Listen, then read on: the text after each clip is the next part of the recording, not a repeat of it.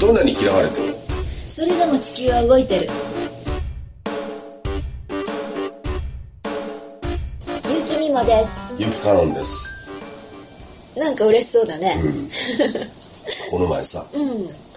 バカに向かってかいか書けって言ってんですよ。うんって言った編集。編集者ね。な話したじゃん、うん。あのとさ、ふっと気になってさ、うん。その出版社がどうなったか調べてみたのね、うんうん。今年の4月に潰れてた。今年の4月、うん、へえつい最近だもんね、うん、でこの前その話をする時に、うん。出版社のシステムの話をしたよね、うんうん。要するに本を本屋さんに売ってるんですと、で何ヶ月後かにうん。返本されるのを買い取るうんうんうんです、でその買い取るお金がないからまた新しいのを出版して、お金を儲けてそれで支払うっていうこの自転車操業みたいなことをしてて綿密に言うと潰れてるんですっていう話をしたじゃん、でその出版社も結局返本率が50%を超えてしまったと、ああじゃあもう資金がどうしようもなくなっちゃったのね。もう要するに新しく作る本を作って出したらいけるんだけどもうそこも出せない。要するにもうアウト潰れてた。もっと前から潰れてたんだよね。ってそれは嬉しいですよ、うん、だから俺たちも来月潰れるかもしれないけども、ね。俺たちより前に行った。要するにもう間違ってるシステムは潰れてもらわないと邪魔なんだよなって。まあね。これからやっぱり新しくやっていかなきゃいけないからね。そう俺たちはそのどういうんだろううん時代が変わったしうん。それは仕方のないことなんだよね。ね。で IT っていうの時代になってきて、うん。やっぱり誰でもどこからでも、うん。どんな時間でも、うん。その情報に触れることができる時代になったわけでしょ、うん。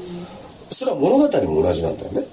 そうだね。もうすぐにね。うん、でこのポッドキャストもうん。少ないよ、少ないけども世界40カ国で聞いてもらえてるんだよね、うんそうそうそう。それは一人ってとこもあるだろうけども聞いてくれてるんだよね、うんうんでこれもすぐ触れない。そうね。うん、そのボスニアに住んでる人であったとしても、こうインターネットで見て、うん。あこれ聞きたいなと思った瞬間、神戸のこんなとこで発信してるものを聞けるすぐ聞けるわけじゃん、そして面白ければ遡っても聞いていけるし、ね。うん。で作品を聞くこともできるわけじゃん、で映像も俺たちはやってるから、そこもそういう時代になっていくと思うんだよね、じゃあ本本でやりますっていう出版社たちは言ってるけども、時間かかりすぎだよ。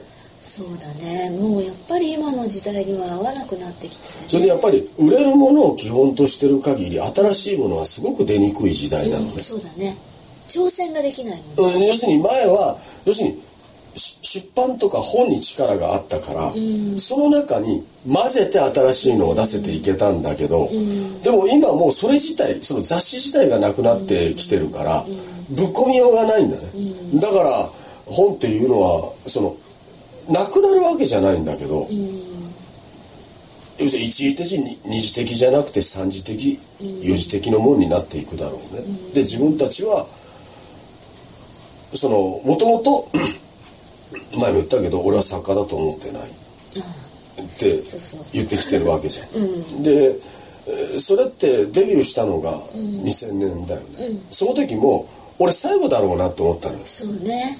うん。うん、俺みたいなのがうん。出ていける最後だろうなと思って。うん。そそこ自体もそうなんだよなと思うんだよ、まあこれはねまたちょっとはい。あの雨のようにコールがどんな風にして出たかあっていうそうだ話をね。うん。うん、でもあの潰れたんで。嬉しそうに。やっぱりねえもうこの話をまた今度。それでは。はい